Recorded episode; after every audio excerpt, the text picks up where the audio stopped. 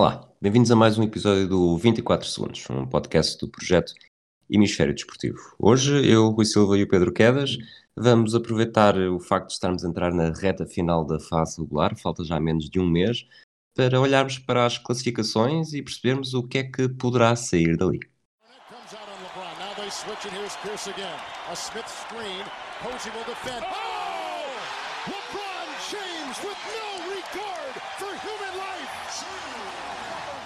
Boston only has a one-point lead. Greer's putting the ball on a play. He gets it out deep and Havlicek steals it.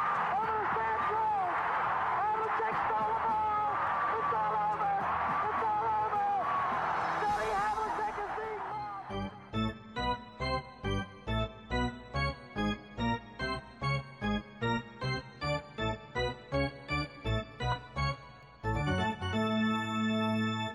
Olá, Quedas.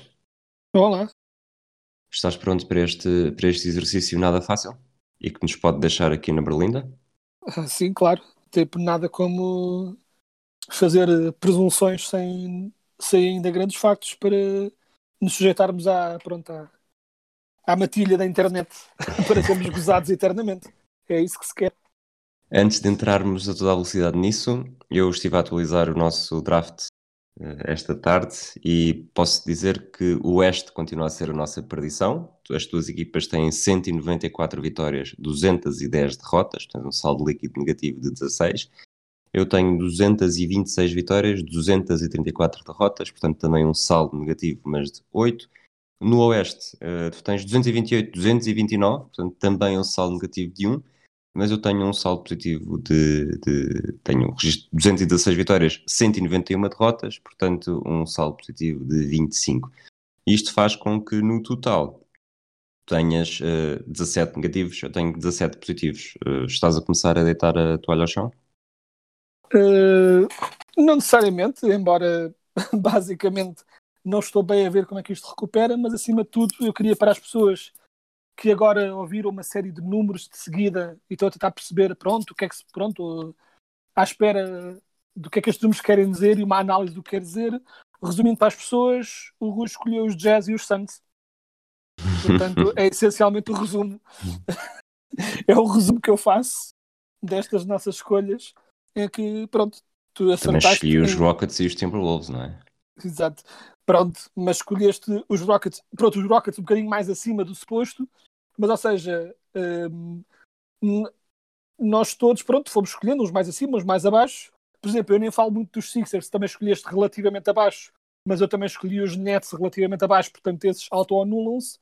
Mas a grande, o grande tiro certeiro, ou os dois grandes tiros certeiros, é que tu escolheste os Jazz na sexta escolha hum, Do Oeste. Do Oeste, aliás, da sexta e sétima foi Jazz e Suns, do teu lado. Sexta e oitava. Que neste caso nem é, nem, é, oitava- nem é Snake, fizemos mesmo. Depois nós fomos, nós fomos saltando. Então pronto, na sexta e oitava acertaste no 1 e 2, não só do Oeste, mas da Liga, o que, claro, pronto, deu uma vantagem, uma alta vantagem, porque, por exemplo, também estás bem com os Clippers, mas os Clippers esperava-se que estivessem bem, pronto, não é assim, os Nuggets estás bem, pronto, e eu também tive, sem querer estar a fazer desculpas, mas pronto, as lesões de LeBron e Davis tiraram qualquer hipótese que eu tinha de ser competitivo, é isso, e os, os teus amados Celtics que também não me ajudaram aqui na, na coisa, que isto não está. O mais curioso é que os Knicks foram a última equipa escolhida do Oeste, por mim, e estão com um registro positivo de 5 vitórias. Portanto, Sim, outra, outra escolha mega certeira. Eh, Aliás, neste momento estão à frente dos, dos Celtics na, Exatamente. na classificação e tudo. Portanto, também está. eh, Tipo, todas as coisas ultimamente estão assim, claramente a aprender, aprender para ti. Mas eh, também só mostra que isto está interessante e um bocado imprevisível este ano. Muito bem. Vamos então olhar para a Conferência Este. Não sei se tens aí a classificação à tua, à tua frente, Tenho. que pode estou, a ajudar. para, estou a olhar para ela. Ótimo. Então a primeira pergunta que eu estou a fazer, e isto depois até vai ajudar para a pergunta extra, é que equipas é que punha já completamente as mãos no fogo que não vão estar eh, sequer no play-in? Só para ver se estamos de acordo. Ah, eh, ponho as mãos no fogo por 3, ponho as mãos num isqueiro aceso durante um bocadinho por 4. Ok, portanto, presumo, presumo que estejamos já a eliminar e ficam já fora da conversa Cleveland, Orlando e Detroit. Sim, não estão, nem querem estar, não há, não há razão nenhuma. E qual é a quarta que, que, que estás a pôr um bocadinho no fogo? Eh, acho que o esquema de descansos dos últimos dias dos Raptors mostram claramente que eles já não estão a pensar nisso. Eu acho Com três, que podem. com três vitórias consecutivas e só com, com meio jogo de atraso para o décimo lugar? Eu acho é que a equipa, a razão porque eu só ponho o isqueiro e não a mão inteira na fogueira, é porque eu acho que a equipa ainda assim é boa demais para ser tão fácil fazer o tanking como é com outras. Mas eu acho Ok. que eles têm descansado os jogadores de uma forma. Aliás, até receberam recentemente um, um castigo da Liga né, por descanso indevido. Eu acho que mostra claramente que eles não se importavam nada de ficar na lottery porque acham que esta época foi uma época para esquecer e já estão um bocadinho a entrar em modo esquece lá isso, vamos a outra. Principalmente com os Wizards eh, a crescerem recentemente. Os Wizards, por exemplo, esses já têm uma equipa em que estão em modo tentar agradar às estrelas e não, ou seja, esses têm todo o interesse em pelo menos estar nos play-in para serem relevantes. Porque a última coisa que eles querem é que o Bradley Bill dê, a fuga porque a equipa não vai a lado nenhum. Portanto, eles estão num modo tentar agradar a Bradley Bill a, tipo, de, de todos os modos possíveis e imaginários e isso envolve tentarem ser competitivos apesar de tudo. Por aquilo que já disseste, presumo que o teu palpite seja que Toronto fique também fora do play-in. Qual é que é a quinta equipa que nem sequer ao play-in irá? E aqui já é só um palpite, já não tens de estar a pôr mãos em sítios nenhums. Ainda assim, eu acho que os Bulls têm a melhor equipa que os Wizards e vão conseguir eh, deixá-los para trás, mas está bem mais tremido do que provavelmente eles queriam, principalmente depois de terem feito a troca pelo Vucevic, né? que era um move para claramente vamos atacar totalmente a ida aos playoffs este ano e pronto, e a coisa não tem estado super famosa, não por culpa dele, na verdade, mas eh, não tem estado famosa de um modo geral. Portanto, neste momento farias eh, um bocadinho como está. Washington e Toronto também ficam de fora, não vão ao play-in. faria um bocadinho como está. Eu acho que pode haver aqui algumas. Vejo, por exemplo, os Bulls e até talvez os Pacers a subirem a alguns lugares e os Hornets ficarem um bocadinho mais para trás, mas eh, nada de muito para além disso, na verdade. Eu estou, estou bastante indeciso. Acho que um dos meus maiores erros do início da época foi nos primeiros sete minutos do primeiro período, do primeiro jogo da temporada, foi achar que os Wizards eram uma equipa muito subvalorizada e, e pronto, acho que isso ficou, ficaram resquícios dessa ideia e com cinco vitórias consecutivas, sete nos últimos dez, e estarem aqui à beira do play-in e tendo o Russell Westbrook, que além de tudo aquilo que já disseste, estar a agradar ao, ao Bradley Bill e com uma equipa que passou por muitos problemas físicos e que ultimamente até estão um bocadinho mais debelados, não sei até que ponto é que não poderão eh, não só ultrapassar Chicago, porque Chicago agora também teve a lesão do, do Zach Lavine, não é? que vai estar Uhum. algum tempo, e, e mesmo dos Pacers que, que ultimamente não estão grande coisa, mas eh, não- se calhar não o suficiente para os deixar de fora, mas acho que os Wizards poderiam ser aqui um, um importante ou um interessante player nesta, nesta luta. Eh, Eu Próxima- acho que os Wizards são uma questão que é. Eu acho que eles têm, do modo como jogam, que é tudo ao ataque, eh, muito pouca defesa, é um jogo, é um estilo de jogo que se presta a, a potencialmente chegarem ao play-in, mas igualmente a não fazerem nada quando lá chegarem. Porque quando a coisa aperta e quando os jogos estão a contar, eu acho que a falta de defesa deles vai acabar por eh, crucificá-los. Mas numa regular season, e pessoalmente numa regular season comprimida, com lesões por todo lado, com está sempre alguém a descansar aqui e ali, eu acho que uma equipa que joga a todo o gás e tenta ganhar pode conseguir estas runs como que os Wizards estão a conseguir e surpreender algumas pessoas. Ou seja, eu acho que não é descabido que eles lá cheguem, mas acho que de todas as que estão a lutar para lá chegarem, são as que, é, são a que depois têm menos hipótese de fazer grande coisa chegando lá. Ou seja, tipo, quando começar a apertar. Ok. Se os Hornets não tivessem com uma vantagem de, de quatro, eh, quatro vitórias, com quatro rotas neste caso, sobre, sobre esses lugares, não sei até quanto é que não os poria também, mas assim acho difícil. Eh, É, é mais por isso, eu também não tenho assim uma enorme expectativa pelos Hornets, mas eles ganharam eh, ganharam o Folga. suficiente eh, a folga para agora estarem não seguros, mas eh, pronto, tipo, mais seguros que outros. Continuando, Alguma destas equipas achas que, que dá o salto ainda para os seus lugares garantidos? Porque os Knicks aqui com sete vitórias consecutivas à hora que gravamos. eh, aliás, é, é curioso porque os Hawks, os Knicks e os Celtics estão todos com, com oito vitórias nos últimos 10 jogos. Os Knicks têm neste momento eh, a melhor série de vitórias do Oeste e vou confirmar, e do Oeste também. Portanto, neste momento estamos em 2021, eh, em abril, plena pandemia, e os Knicks são a equipa da NBA com a maior série de vitórias consecutivas. Eh, passamos, façamos uma pausa para, para assimilar isto. Sim. Claramente um dos finais do Apocalipse. Portanto, coisa boa não vem aí. Estas seis equipas, sendo que Sixers, Nets e Bucks estão mais do que garantidas, na minha opinião, uh, Knicks e Celtics, achas que alguma poderá vir a cair para o play-in? Eu acho que é perfeitamente possível, dado que quem está ali na bolha são os Heat, que a qualquer altura podem também ter uma run boa e chegar a esses lugares. Por acaso, os Heat, houve uma altura em que começaram a melhorar e eu julguei que iam manter essa melhoria, mas a verdade é que quebraram ainda assim um bocadinho mais do que eu estava à espera depois. Tipo, que eles já estiveram nos lugares mais acima e depois voltaram a quebrar de uma forma, para mim, inesperada. Ahm, mas acho que nem, nem os Hawks, nem os Knicks, nem os Celtics têm sido consistentes o suficiente este ano para eu dizer de forma taxativa os Heat já não conseguem roubar um lugar a estes.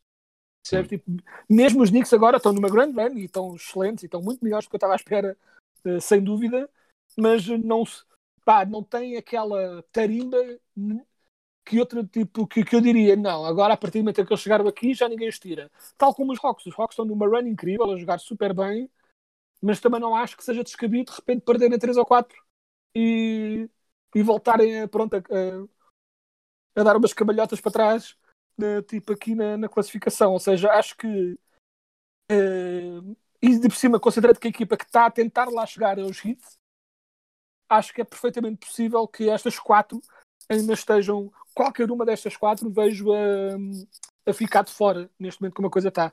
E não tenho assim uma previsão enorme de, de exatamente o que vai acontecer. Se tivesse de arriscar, diria que talvez pela ausência de defesa, talvez os Hawks tenham uma quebrazinha, mas eh, é difícil, é impossível perceber. Neste momento está mesmo um bocado tudo ao molho. Diz-me outra coisa. Eu acho que já é um bocado líquido que Sixers e Nets vão ficar nos dois primeiros lugares. Eh, numa época como esta, vês diferença ser primeiro ou segundo? E segunda dimensão da pergunta, se algum deles terá alguma coisa a temer com qualquer uma das equipas que possa vir do play-in?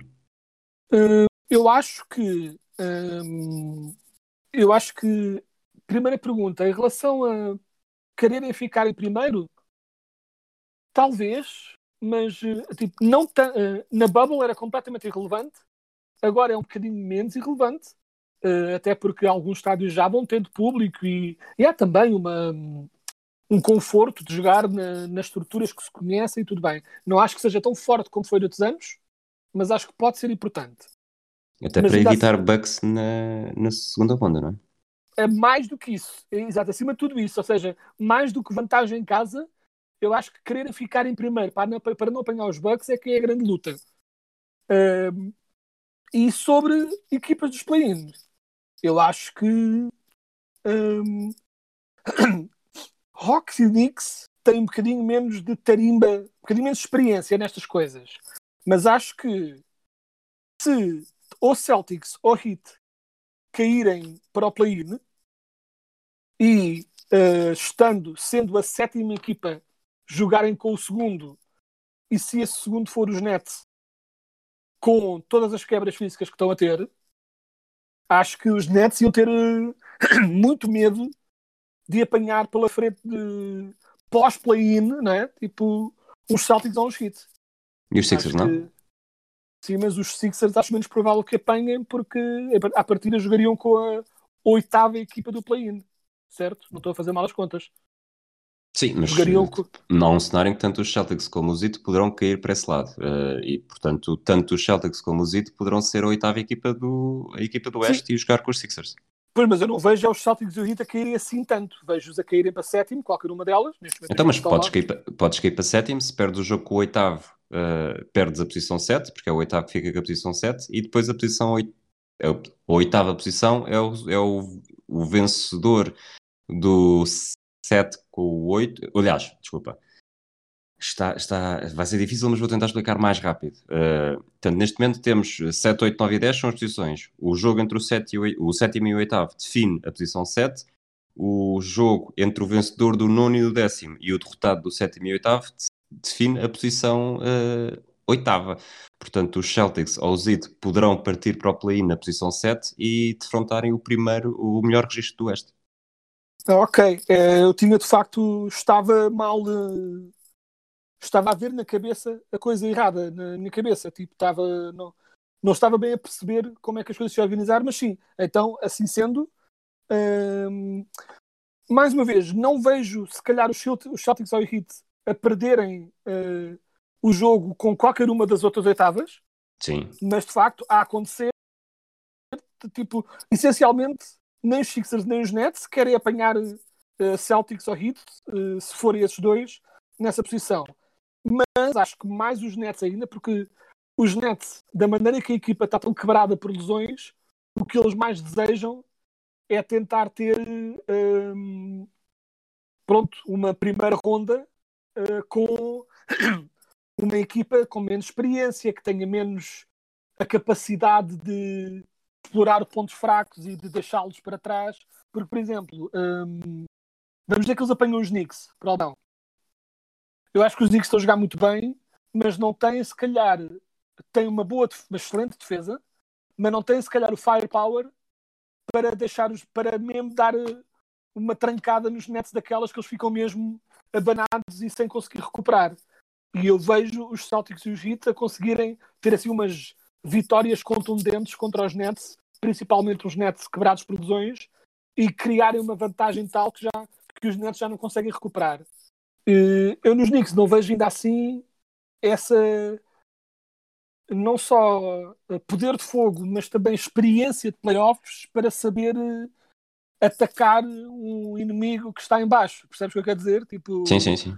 Tanto os Celtics como o Heat vejo a terem jogadores que sabem ver o momento e decidir. Eles estão fracos, vamos dar, vamos dar com tudo tipo, e atacá-los. Nos Knicks, não acho que seja por falta de vontade, acho que só falta de experiência para saber aproveitar esse momento e castigar os Nets desse modo. Uh, os Sixers, seja em qualquer uma destas questões, acho que não vão querer apanhar, vão querer, obviamente, isto é uma lapa aliçada, mas querer apanhar a pior equipa possível, como é óbvio, mas têm uma estrutura mais. Os, os Sixers, à partida, chegam aos playoffs com uma força diferente do que os Nets chegam. E acima de tudo, Sabes quantos grande... minutos é que o, o Duran, o Warden e o Kyrie já tiveram juntos este ano? Eu tinha dito qualquer coisa e era absurdamente pouco. Recorda-me? Tira um número ou calhas? Em minutos. Em minutos. Não é assim uma coisa parva com tipo 70 ou coisa assim? 186. 186, pronto, mas é. É muito pouco. E mesmo sendo um estilo de jogo que todos têm que se presta muito a agora tu, agora eu, ou seja, que depende menos de intrusamento tático, não é? Tipo, de, das coisas estarem todas a fluir, mas ainda assim é muito pouco. E acho que hum, não antecipo, ainda assim, a coisa que eu tenho menos medo que os Nets tenham é falta de ataque, mas ainda assim a coisa não está famosa. E eu já era um semi-cético em relação aos Nets, porque apesar de do brutalmente que eles estavam a jogar, até mesmo sem o Durante, continuava a ter as minhas questões sobre quero ver a defesa deles nos playoffs. Tipo, eu mantinha sempre essa ressalva na parte de trás né, do meu cérebro. Uh, se chegam aos, aos playoffs uh, com a equipa tão devastada de lesões, então, a coisa acho que está mesmo, está mesmo negra. E se apanham por, uma razão, ou com os Celtics ou com os Hits à frente, a coisa pode assim correr mal muito rapidamente. E é por isso, pronto, acho que é acima de tudo, pronto, tentar eh, não chegar a, não ficar em segundo, não só para evitar os Bucks na segunda ronda, mas também, acima de tudo, para também ter uma primeira ronda um pouco com uma equipa mais inexperiente e não com os Celtics ou os Heat, potencialmente. Eu, só para terminar esta conferência este, tu estás sempre a colocar simpaticamente os Celtics também. Eu acho que os Celtics serão menos temíveis numa ronda destas do que os Heat. Concordo, mas acho que ainda assim uh, quem tem Tatum e quem tem Brown e quem tem Smart, seja jogadores com alguma tarimba, os cable walkers dos joelhos permitirem, seja ainda assim acho que há tarimba de grandes momentos nos Celtics, percebes o que eu quero dizer? Apesar de estarem a jogar absurda mal, absurda- absurdamente mal este ano para o potencial que tem, para a equipa que tem. Uh, não compreendo muito bem exatamente porque é que a coisa está tão mal, mas ainda assim acho que tem vários jogadores que a qualquer momento podem decidir um jogo e nem todos, uh, muitas das outras equipas que estamos a pôr uh, nestes patamares não têm isso. Ainda assim eu colocaria os Hits à frente dos Celtics também. A segunda ideia é mesmo essa. Acho que os Heat poderão ser mesmo um, talvez influenciado pelo, pelos playoffs da temporada passada, poderão ser mesmo um osso muito duro de roer. E provavelmente, eh, série de vingança de Jimmy Butler contra Sixers, eh, vamos lá ver no que é que poderá dar. E sobre os hits, a grande razão porque eu também os coloco tão fortes nisto é porque aquilo em que eles são bons é a coisa que tende a gerar mais vitórias nos playoffs, que é a defesa. Com todos os problemas que os, que os hits têm tido este ano, e têm tido muitos, com lesões, com tudo o que têm, continuam com o sexto melhor ranking defensivo na NBA. Apesar de tudo, apesar de estarem a lutar para, para não ficar no play-in, tem o sexto, a sexta melhor defesa eh, na NBA. Isto quer dizer alguma coisa, ou seja, a identidade deles mantém-se. Simplesmente tem sido uma época do demónio a nível de lesões e, e esse tipo de coisas que não tem permitido ganharem num ritmo ofensivo. Por isso é que eu acho que os Heat eh, continuam a ser a equipa que ninguém quer apanhar. Nenhuma equipa eh, no, no Oeste. Muito bem, antes de passarmos para o Oeste, houve uma coisa que eu queria muito ter dito no episódio da semana passada, esqueci-me de dizer, e, e lembrei-me que me tinha esquecido de dizer assim que a gravação acabou e fiquei um bocado chateado, que era uma recomendação no podcast Bola ao Ar, do João Filipe Diniz e do Ricardo Brito Reis, eh, já foi, portanto agora já tem sido há duas semanas, fizeram um episódio com o Nemi Esqueta e é Uhum. bastante recomendado, portanto se não ouviram ainda, eh, passem por lá para ouvir. Falando do Oeste, então, e seguindo a mesma dinâmica de perguntas, eh, essas mãos no fogo estão seguras com que equipas? Eh, no Oeste é quase mais complicado ainda, não é? porque há muito talento, mas há muitas coisas. Mas diria que. Portanto, vou, eu vou É. responder primeiro, que é para não te, É. não te pôr muita pressão. Eu acho não, que os eu- Houston Rockets, Minnesota, OKC e eu vou mais longe e Sacramento Kings também. Era o que eu ia dizer. Era o que eu ia dizer, basicamente. Eh, concordo. E normalmente colocaria os Pelicans um pouco mais na luta pelo play-in, mas esta run recente de derrotas não está a ajudar a essa esperança que eu antes tinha. É, eles neste momento estão com quatro, quatro jogos de atraso para os Spurs, estão com quatro derrotas consecutivas. Não parece fácil, tendo em conta que estão com 58 jogos, portanto faltam 14. Eh, não é fácil, mas lá está. Eh, basta haver uma série idêntica dos Spurs e os Pelicans a ganharem jogos e tudo isto pode mudar rapidamente. E como nós temos, Exato. precisamos das mãos para trabalhar, vamos protegê-las de acordo com, com o que for possível. Eh, seguindo para, o- para as equipas do play-in, vês alguma delas eh, a poder sair do play-in e ficar nos primeiros seis? Ou, óbvio que poderá acontecer, mas vês alguma probabilidade mais alta de disso acontecer? Neste momento, eu acho que os, depois de muita, muitos receios dos Lakers, eles neste momento já estão com quatro jogos de vantagem sobre, sobre o sétimo lugar. Não sendo impossível, não me parece que venha a acontecer. Portanto, aqui a luta é entre os Blazers, que estão neste momento na sexta posição, e o comboio que vem atrás, encabeçado pelos Mavericks. E, e desse comboio, só os Mavericks é que eu vejo potencialmente uh, tomar esse lugar e por pura os Mavericks e talvez os Warriors, mas acima de tudo os Mavericks, e pela razão de uh, Doncic uh, ter assim uma sequência gigante de jogos para tentar colocá-los lá. Ou seja, acho que só por pura força de personalidade, do mesmo modo que está a ser um bocado o Lillard uh, a fazer o mesmo nos, uh, nos Blazers, mas acho que é só, só os Mavericks é que eu vejo a subirem este lugar. Eu acho que os, os Grizzlies são bons, acima de tudo defensivamente, mas não vejo a, a conseguir fazer uma run dessas. E os Warriors é daquelas coisas que é. Uh, custa-me. Não, é? Uh, não é não ter crença no Curry, porque no Curry eu tenho toda a crença do mundo. A questão é que com o Curry a jogar de uma forma absolutamente louca nos últimos jogos. Só dá para isto. Só dá para isto. Eles estão 6-4 nos últimos 10 jogos. Não é? Tipo. Ou seja, a minha falta de crença é mesmo na equipa como um todo. Porque mesmo com o Curry a jogar a nível estratosférico, continuam ali a arranhar o 50-50. Portanto, não vejo o que é que mais o Curry possa fazer e não vejo na equipa argumentos para dar essa ajuda ao Curry. Nos Mavericks, eu acho que há ali potencial para ter assim uma run grande de jogos e poderem-se colocar na bolha com, com os Blazers que também têm quebrado ali um bocadinho. Mas acho que não mais do que isso. Acho que pronto, os Lakers estabilizaram o barco e conseguiram ali garantir pelo menos que não caem para o play-in, que era que seria pronto a, roçar a hecatombe. Mas pronto, com Lakers em quinto isto vai ser engraçado. Mas, mas pronto, mas de resto acho que só mesmo talvez os Mavericks se intrometam ali na luta, mas não vejo mais do que isso. Seja como for, achas que este duelo Blazers-Mavericks, qualquer uma das equipas que cair para o play-in, será a única ameaça que, que vem do play-in ou, ou, poderá haver mais? Uh... Eu tenho dúvidas, posso desde já dizer.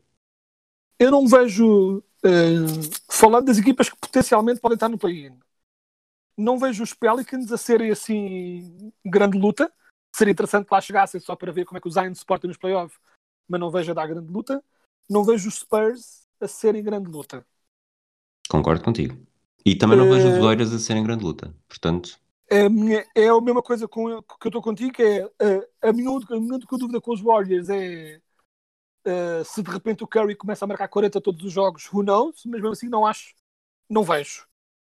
Vejo talvez, acho que tanto os Blazers como os Mavericks dariam muita luta e os Grizzlies, os Grizzlies eu acho que é, eu acho que ainda estão um bocadinho verdes para isso, mas não coloco fora da, da possibilidade, porque neste momento os Grizzlies têm, têm sido muito bons com o Jamarant a jogar relativamente discreto. O Jamarant faz um bocado o seu trabalho. Marca ali os seus pontinhos, tipo à volta dos 20, mas não chega bem a isso. Faz as suas assistências, é atlético, defende bem, lidera a equipa. Mas a equipa joga como um todo. A carta fora do baralho é se, uh, se o Jamarant tiver um momento estilo como há uns anos atrás o Donovan Mitchell teve pelos Utah Jazz, é possível que dê uma luta. Ou seja, porque durante muito tempo o Donovan Mitchell era aquele, era o jovem talento, mas que jogava dentro do esquema do jazz. Ele jogava dentro daquele esquema, tipo, e era um jogador, era uma, mais uma engrenagem né, na máquina que os jazz eram, um coletivo. Mas de repente o Donovan Mitchell explodiu nos grandes momentos e foi ali que se descobriu, ok, temos aqui um jogador capaz de assumir o grande momento tipo, e ascender quando é preciso uma run de pontos, quando é preciso alguém marcar o sexto decisivo. A questão é se o Jamarant terá essa capacidade. Neste momento, a grande coisa que ele tem em sua desvantagem é a completa falta de lançamento. A crédito seja dado ao Jamarant, ao menos ele lança.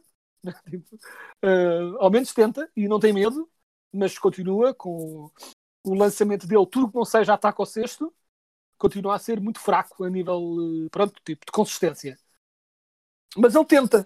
E é um jogador com um brilho tal, com, eh, tem um bocado aquela estrelinha que não acho descabido de repente temos de ter tipo aquela o coming out party do Jamarant a poder, se não uh, levar a uma vitória numa primeira ronda, mas pelo menos a tornar a coisa bem mais uh, complicada do que do que se desejaria, principalmente considerando uh, se tivermos, considerando que muito possivelmente vamos ter Jazz ou Suns uh, nesses primeiros lugares, duas equipas que, estando a jogar muito bem, não têm propriamente créditos firmados nos grandes momentos.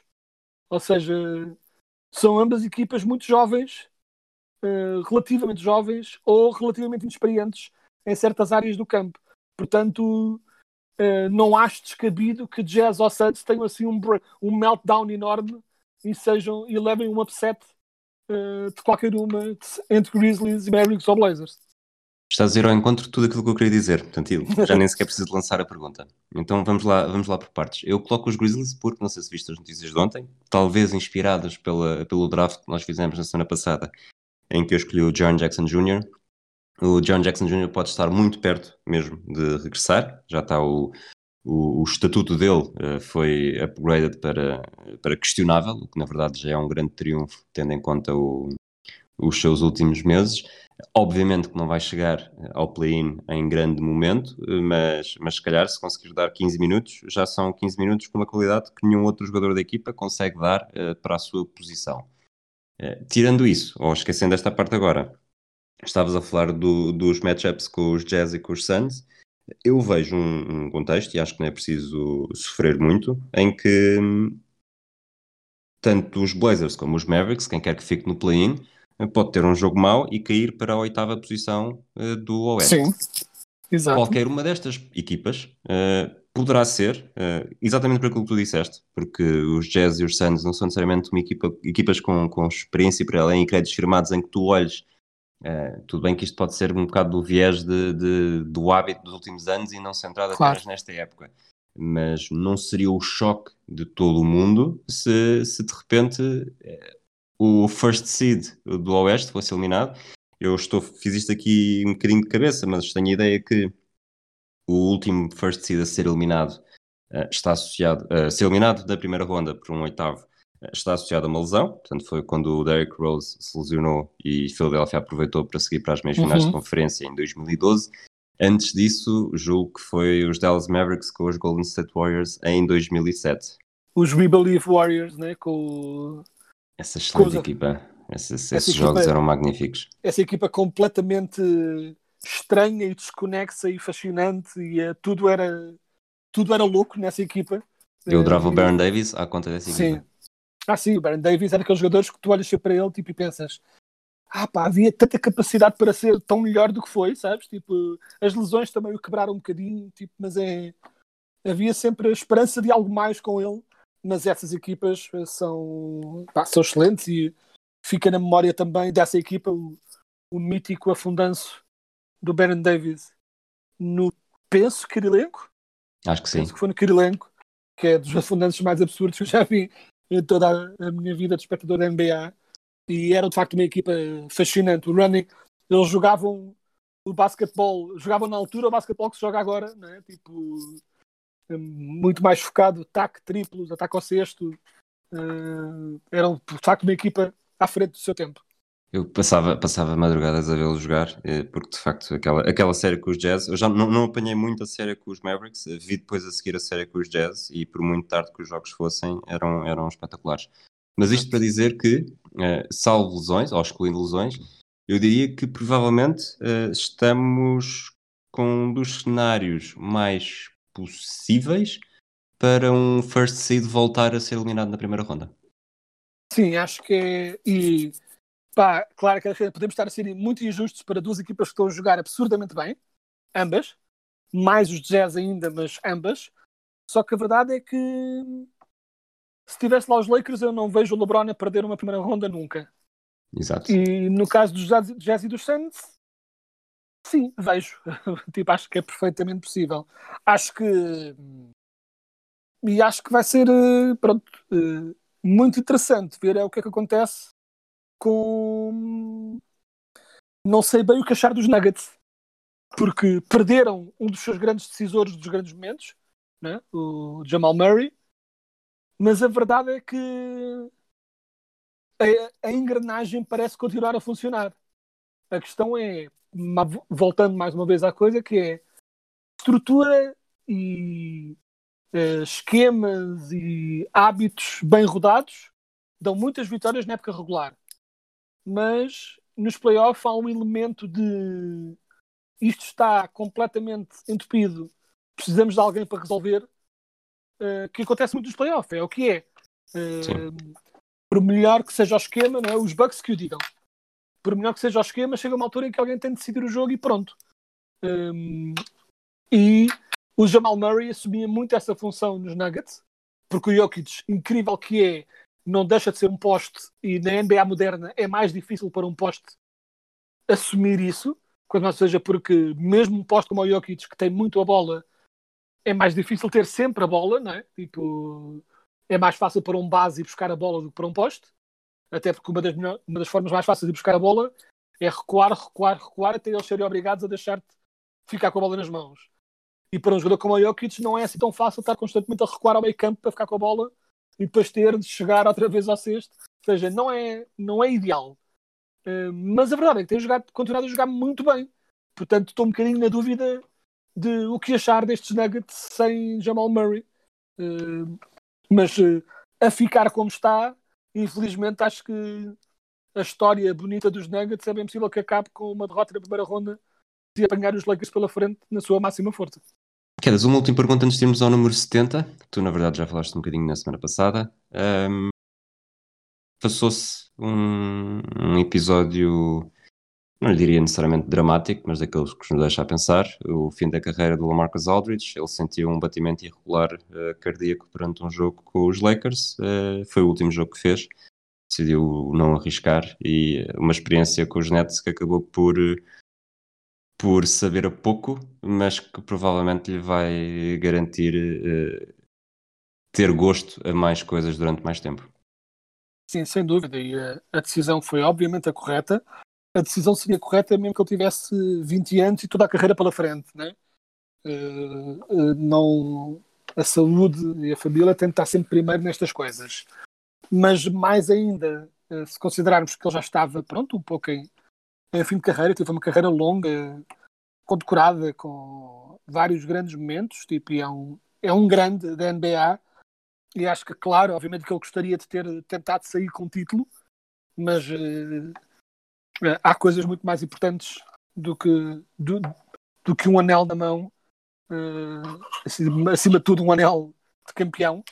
Uh, portanto, ele, ele fez, fez muito bem. Tipo, acho que é acho que é uma decisão mais relevante para ele do que é necessariamente para os Nets. Não acho que seja por isso que os Nets, que as hipóteses dos Nets atacarem o título ou não, estejam super dependentes do Aldridge lá estar ou não. Eu mesmo lembro na altura, tipo, achei a contratação um bocadinho sedentária, porque dava-lhes um bocado, dava-lhes o que eles não precisavam, que era mais ataque. Um, quando o que eles precisavam era mais defesa. Mas uh, a nível da decisão dele, para ele, foi a decisão correta e só se deseja é que, que, pronto, que lhe permita ter uma vida longa uh, a recordar-se dos seus grandes momentos e tipo, não, sem mais problemas. Sabes que eu não estava à espera desta referência uh, agora, porque enquanto tu enquanto começaste a falar de Neis, eu googlei o nome dele para entrar no, no Basketball Reference. Agora vou fazer quase um direto daquilo que estava a fazer.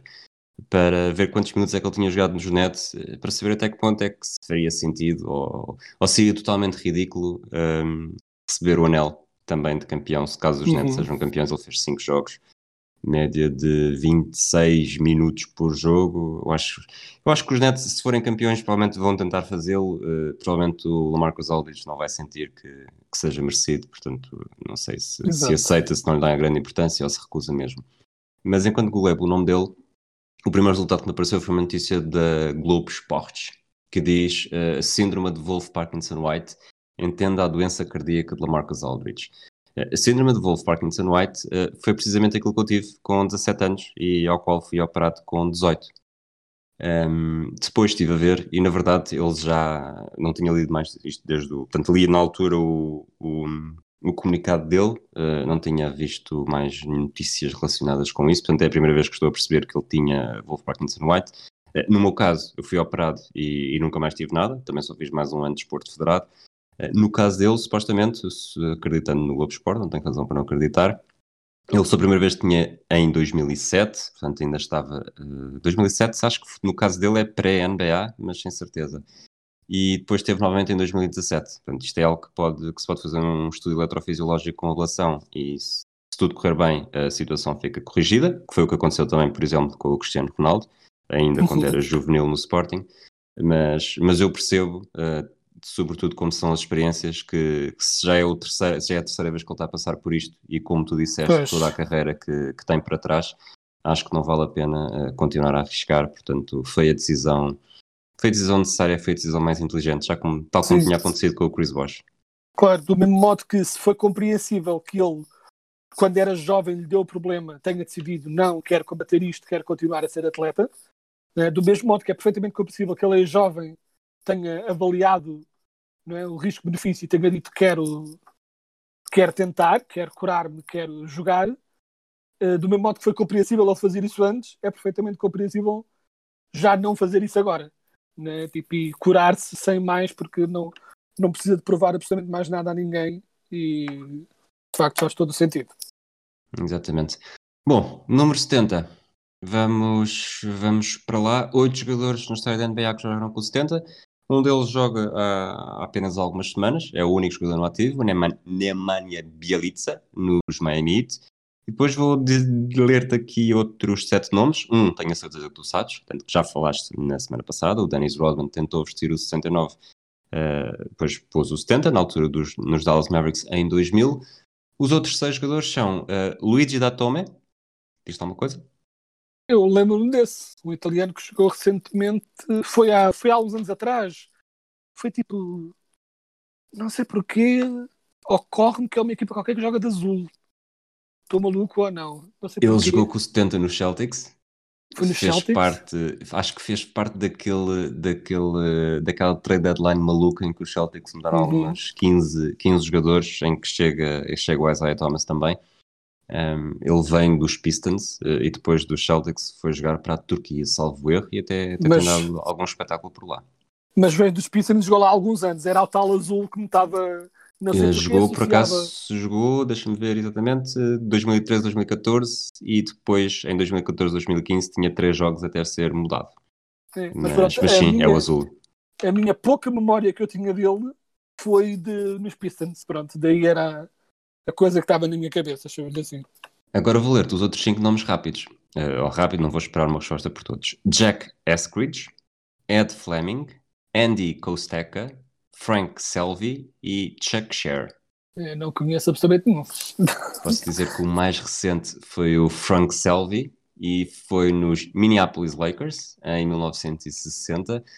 Ele que teve uma carreira eh, repleta na NBA, foi duas vezes All-Star, eh, jogou com o 28, com o 8, com o 13, com o 19, com o 11, com o 15 e com o 70. Eh, depois acaba a, ca- a carreira envergando novamente o 11. E o curioso é que ele nem andou assim por tantas equipas. Portanto, ele desde que chegou aos Minneapolis Lakers eh, jogou com o 70 e depois a equipa é recolocada em Los Angeles e ele começa a jogar novamente com os 11 que já, que já tinha feito no, no passado. Portanto, não é um número muito rico. Eh, temos a história do Dennis Rodman, que já contaste muito bem na semana passada, mas de resto não, é, não, ganha- não se ganhava um jogo com estes 5. Exato, não, não necessariamente. Quedas, obrigado. Voltamos na próxima semana para mais um episódio, eh, esperando que, que seja uma semana rica e agora, em princípio, as decisões vão começar a aparecer cada vez mais. Eh, vamos ter então a pergunta extra em exclusivo para patronos, se quiserem apoiar este projeto do Hemisfério Desportivo, uh, patreon.com barra Desportivo, tem conteúdos exclusivos de vários podcasts, não apenas do 24 segundos, e também do site É Desporto. Um abraço a todos e até à próxima.